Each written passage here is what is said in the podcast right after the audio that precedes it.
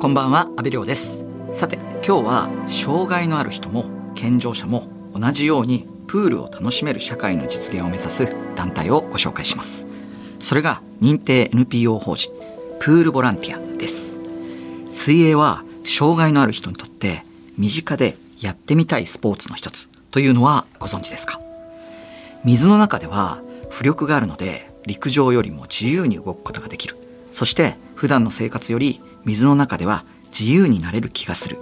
水泳にはそうした魅力があるんだそうです。認定 NPO 法人プールボランティアは大阪を拠点に障害者の方や高齢者の方に泳げるボランティアがマンツーマンで寄り添い水泳を楽しんでもらっています。今日は大阪から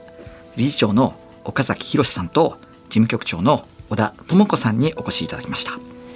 岡崎さん小田さんよろしくお願いします。こちらこそよろしくお願いいたします。よろしくお願いします。いやー早速なんですけどスタジオの中ちょっと不思議な雰囲気なんですけどお二方ともブルーの水泳キャップに水中メガネで登場なんですけどここはどういったイメージなんでしょうか？えっと一目瞭然に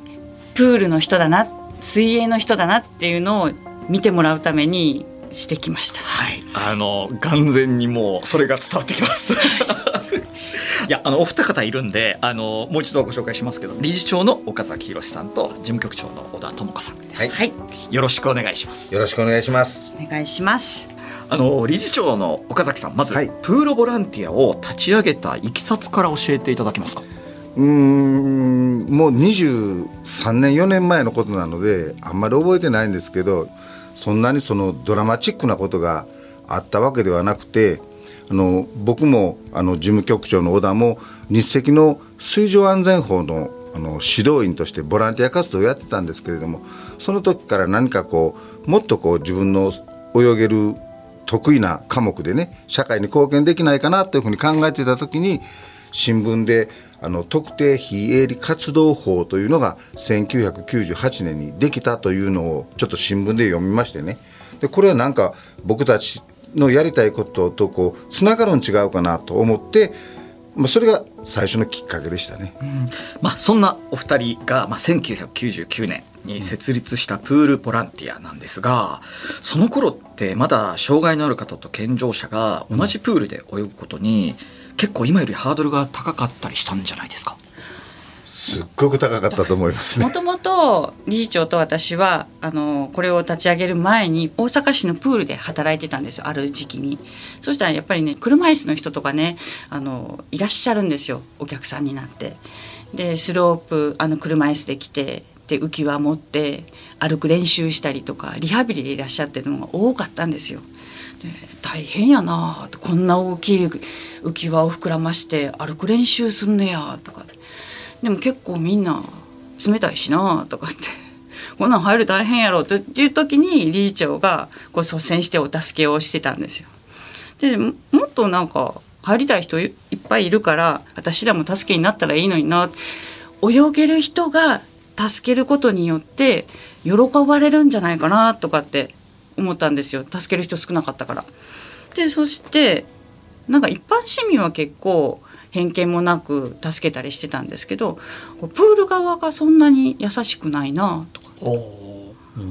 なん。んだろう。事故が起きたら困りますよみたいな感じになるそういうのもあるかもわからへんし、ままあ、障害者の世界というのはやっぱり知らない言うんですね、どういう動きをするのとか、そういうふうなことがもう全くちょっとね知らない世界ですから。だからどうしても戸惑うんだろうね。うん。ででも大阪にはね大阪市には1区に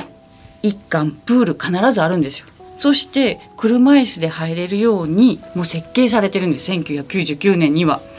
でこんないいプールがあるんだから行ったらええやんとかと思ってこの設立して車椅子の人を連れていくんですよね。そしたらプール側は障害者専用のプール行かれたらどうですか？えスロープあるのに？あそうかなで障害者も着替えれる更衣室もトイレもシャワーもあるのに障害者専用プール行かれたらどうですか？って。そういう世界やったんですよ。だからあの23年前はその一般市民は普通の市民プールで泳ぎましょう。で障害のある人は障害者の専用プールで泳ぎましょうというこう住み分けみたいなものがこう暗黙の中にね暗黙にあったんですよね。うん。だからそういうのはちょっとおかしいんちゃうかいうことで障害があっても一人の市民なんだから近所のプールに行ったらええやんけというふうそういう発想で最初は始めたんですよね。プールボランティアは地域の障害者を地域のプールで地域のボランティアであの助け合いましょう。うん、そういうこと。なるほどね。あの岡崎さん障害のある方をマンツーマンでまあ水泳指導するということなんですが、うんどんな障害をお持ちの方が多いんですか？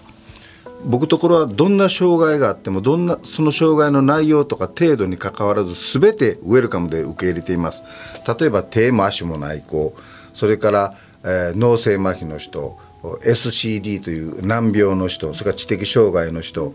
うんダウン症も来てダウン症の子供さん、はい。年間どれぐらいの方が参加するんですか？まあ、多い時で4000人延べ4500人ぐらいかな、うん。年間で。だからすごいですよね。だから年間4500人のボランティアも必要。そうそうそうそう、あのプールの中で何ができるようにこうサポートしていくんですか？何ができる？うん例えばそのまあなんかお話で僕が読んだ記事ではその脳性麻痺の方と一緒にプールに入って、ですごいなんか気持ちいいって、うん。あのその方が言って、うん。っていうような逸話があったんですけれども、どういったこえっ、とねうシーンだったんですか？水の中と陸上のまた違う全然違いますよね。何が違うかやったらやっぱりその無重力感。それからこう裸になる気持ちよさ開放感そういったものが浮力の関係で、えー全然こう味わい方が違いますよね。で陸上で動けない動きでも水の中では動けるとかそういったところが、あのー皆さん喜んではるん違うかな。ね、だんだんあの車椅子の方もだんだん年取ってきてスポーツしたいけどスポーツできないし、体を動かしたいけどでもビールとかの虫だんだんお腹も出てくるから、ちょっともうちょっと動かしてスマートになりたいとか、ちょっと体力つけたいとか、そういうのでねいらっしゃってますね。そうやね。あの実際にそのまあさまざまな障害を抱えた方がこうプールボランティアのサポートでこのプールを楽しむわけじゃないですか、最後やっぱり皆さんこ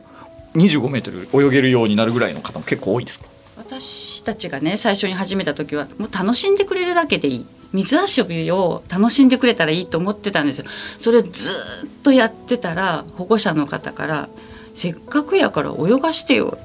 クロールぐらい泳げるようにしてくださいってお願いされてそうやなクロールを泳いだらもっと楽しいだろうなっていうことで方向転換をしていつかは25メートルをクロールで泳げるようになろうという目標を立ててそうそう。今もやってます。なるほどね。ねだいぶ泳げるようになったよね。そうそう水泳大会にも出れるようになって、いやそれもう親御さんとか嬉しいんじゃないですか、この前ほらあ入った子がお父さん最初に来てこの子ダウン症の子供なんだけど1ミリも顔をつけることができません 言うとったけど今25メートル泳げるようになったもんね。だからお父さんすごく喜んでくれてはってな。1年も経たずにね、すごい。うん。あのーまあそういった方々たくさん来ると思うんですけれども、プールの中でマンツーマンで接するボランティアの人は、はい。今何人ぐらいの方が登録してどんな人がボランティアやってるんですか？220人ぐらい登録してもらってます。けどまだまだ足らないけどね。もう全然足りないですね、どういう人？ボランティアさん。いろいろいろんな職種がいるんですけどね。あそうやな。の看護師さんもいるし医者もお医者さんも弁護士さんもいろんなも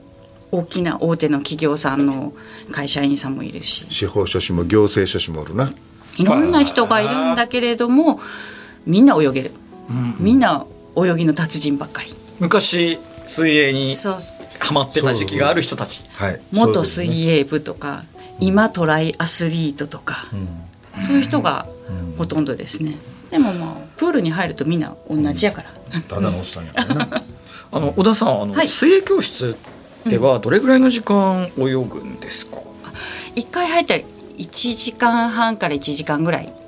みっちり泳いでますね。であのなんか値段というかそのサービス料みたいなものってあるんですか？えっ、と1ヶ月あの一つのところからいただくのは1万9,000円頂戴してます、はい、だからし毎週来るから土曜日に行きますって言ったら4回ある月もあるし5回ある月もあるし。え、うん。それ4回って言ったらまあ5000円1回5000円以下になるじゃないですか。それで1時間半もこうプロが。マンツーマンで。そうマンツーマンで。えらいあの高品質なサービスですね。いやおっしゃる通りや。私たちを選んでくれた人たちに120%のサービスをと思ってやってます。いやー素晴らしい。だから最近はね安くて内容がいいいうことで、その障害者以外の健常の子どもさんの入会がの申し込みがあるんですよ、まあ、もちろんそれはお断りしてるんですけどね、でも特例としてあ特例として？あの障害児の兄弟さんは受けてるんですよ。あーヤングケアラーの方って忙しいってもうそこです、言いますもんね、もうめっちゃ我慢してる、でもめっちゃ甘えたい、もう思う存分甘えさせてあげれる空間にしようかなと思って、それを受けてるんですよ。うん。観覧席でずっとお兄ちゃんね障害のあるお兄ちゃんをずっと見てるあの妹さんってものすごく切ないのよね見てて。でお母さんにすごい甘えたいし、それやったらもうマンツーマンで甘えさせたる。ん。でだからプールの中に来てもうシンデレラのようにね。もうプリンセスっていう感じで。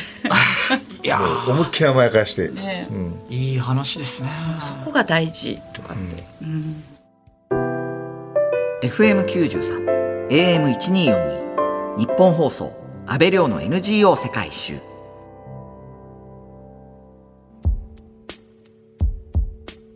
今日は認定 NPO 法人プールボランティア理事長の岡崎博さんと事務局長の小田智子さんにお話を伺っています。事務局長の小田さん、特に印象的なお子さんっていたら教えていただけますか？印象的なあの昨日の夕方も一緒にプール入ってたんですけどもあの設立した当初からずっと一緒に泳いでるもう今28歳になってる女の子がいるんですけどその子がね最初はもう深いプールでも怖がらない自閉症の子供だったんですよ。最初に出会った時はその子はいくつだったんですか？小学校1年生。で104水深140のところ足も立たないのにどんどん行く。どんどんプール大好きなの。で潜るのが大好き。今は1.5キロぐらいクロールで泳ぐようになったんですよ。もうその時は教える先生コーチと生徒みたいな感じで始めてるんですけど今はもう仲間です。あの水泳仲間。よう行くぞっていう感じで。もうもう一人同じ28歳の女の子がいるんですけどその子は1歳半の時に事故で、まあ、健常で生まれてきたんですけども全身麻痺っていうか全解除の重い障害を持ってるんですけどその子も毎週プールに来てあのもしかすると手を離してしまうと死んでしまうかもしれないとこ子なんですけども今は理事長と2人でプールに入って歌を歌ってます。それくらい大切なプールで一緒に共感できるのがすごく楽しくてこれからも大事にしていこうかなと。実際その小田さんご家族からはどんな声が聞かれますか、家族からどんな声ある？いやありがとう。いうお世話になります、あの一番泳げるようになった時はすごく喜ばれるしその1時間半を私たちと一緒にプール入ってる時にお母さん方もこうコミュニケーション取ってはるんですよね。でいろんなこう情報交換をされたりとかあの兄弟さんを見たりとかすごくあのいい時間になってるなと。もう本当に感謝の声あのまあ保護者同士のコミュニティもすごくこう生まれてるって聞いたんですけど、えっとねいろんな世代の障害児を見てるのでで自分のこの次どうしたらいいっていうのをお母さん方で相談できるみたいでそれがすごくいい感じに育ってるような気ますね。とか自分の趣味も趣味の分野でもコミュニティが広がったりとかしてるみたいですね。あの小田さん、はいボランティアの皆さんからうんうはんどんな声が聞かれますか、あんまり泳げないボランティアさんがたまにいらっしゃるんですけどもでも一緒にプールに入ってプールってすごい爽快なんですよね。泳いで体力使ってくたくたになってで爽快なんですごい「ああよかったちょっと程よいあの爽やかさがあってで親御さんから「ありがとうございましたまた来てくださいね」って言われてすごいあったかい気持ちで帰られてもう一回来ようかなって思うみたいですね。いやーなんだろうすごいこうボランティアの方々自身もすごく楽しんでるんですね。楽しんでるんですよね。やっぱりあのすごいあの会社で頑張ってる猛烈社員みたいな人とかがバリバリやってる人が多いんですよね。であの会社終わってプールに駆けつけてくれてでガンガン泳いで子供たちと楽しんでもう一回仕事に戻るオンとオフがはっきりしてるのがすごくいいあのバランスが取れるっていうことを言われますね。